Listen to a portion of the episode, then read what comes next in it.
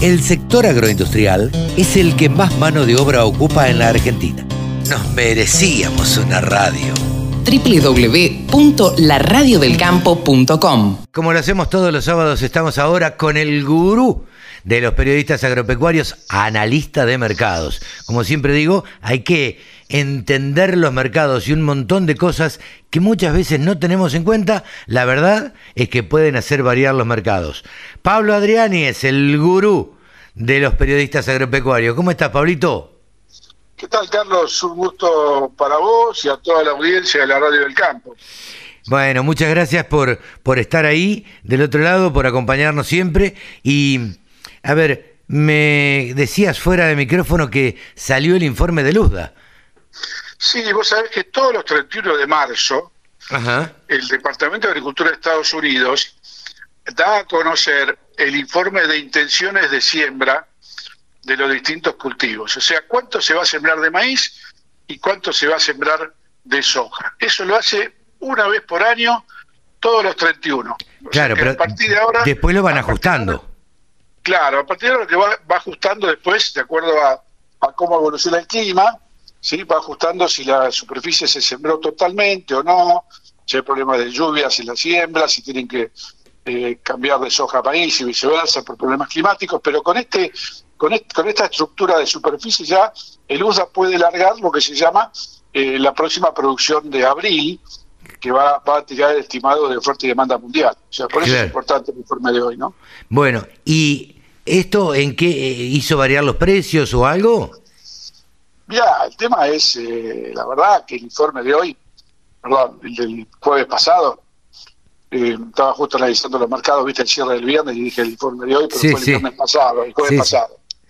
Em, eh, fue sorpresivo porque aumentó la superficie de soja en Estados Unidos en 1.400.000 hectáreas y bajó la superficie de maíz en un millón quinientas mil hectáreas. O sea, esto es así.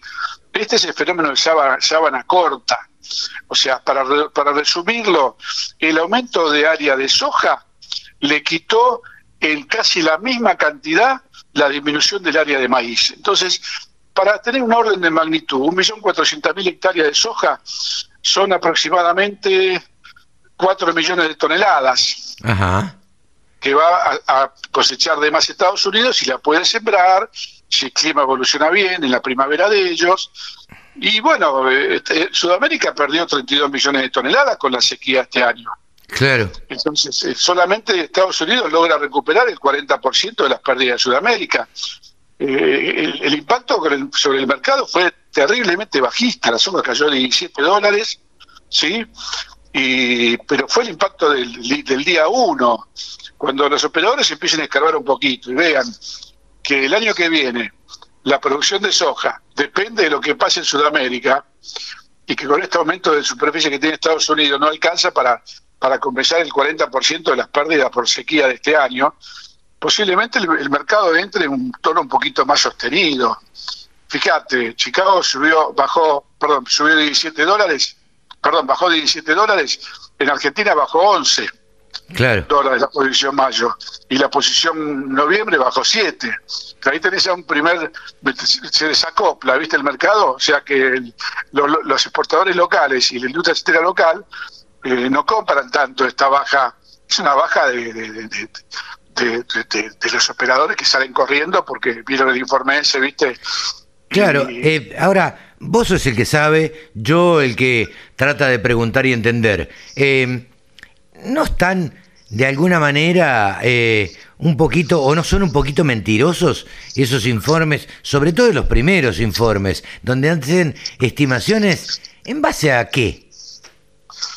No, los, los yanquis, decimos los yanquis por los americanos, eh, en ese sentido tienen una, una, una estructura de información en el campo que no existe en ninguna parte del mundo. Vos sabés muy bien que en Estados Unidos eh, existen estados, existen condados y existe un subsidio o una revolución de, plata cuando los productores americanos tienen un problema de sequía, una inundación, y ellos tienen, eh, los datos de todos los productores uno por uno. Sí, claro. Sí, Entonces, y tienen los datos de producción del año pasado, de superficie, de rendimiento. Entonces, hay un departamento de economía en el USDA eh, que elabora los márgenes de cada cultivo y eso le va indicando para dónde va a ir eh, mayor o menor superficie de soja de maíz, sumado a los trabajos de base en el territorio que hacen los especialistas del USDA y otros economistas. Entonces yo te diría que eh, es bastante cierto la previsión de superficie. Después viene cuando el USDA dilata, dilata tirar una cifra de producción que todo el mundo sabe.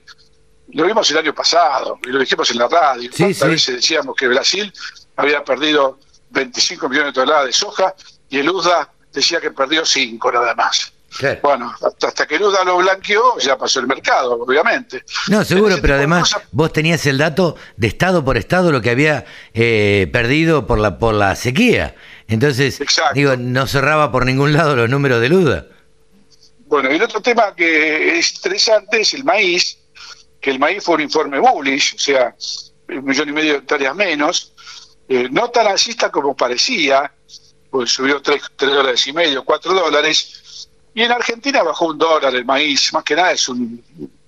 Esto fue el jueves pasado, ¿no? Una, respuesta de, compromiso, ¿viste? No fue una respuesta, no es una tendencia. Bajó un dólar la posición abril. Ya que bajó en Estados Unidos, acá bajamos un poquito. Pero después, por ejemplo, se mantuvo el julio en 229 dólares, subió en septiembre un dólar y medio.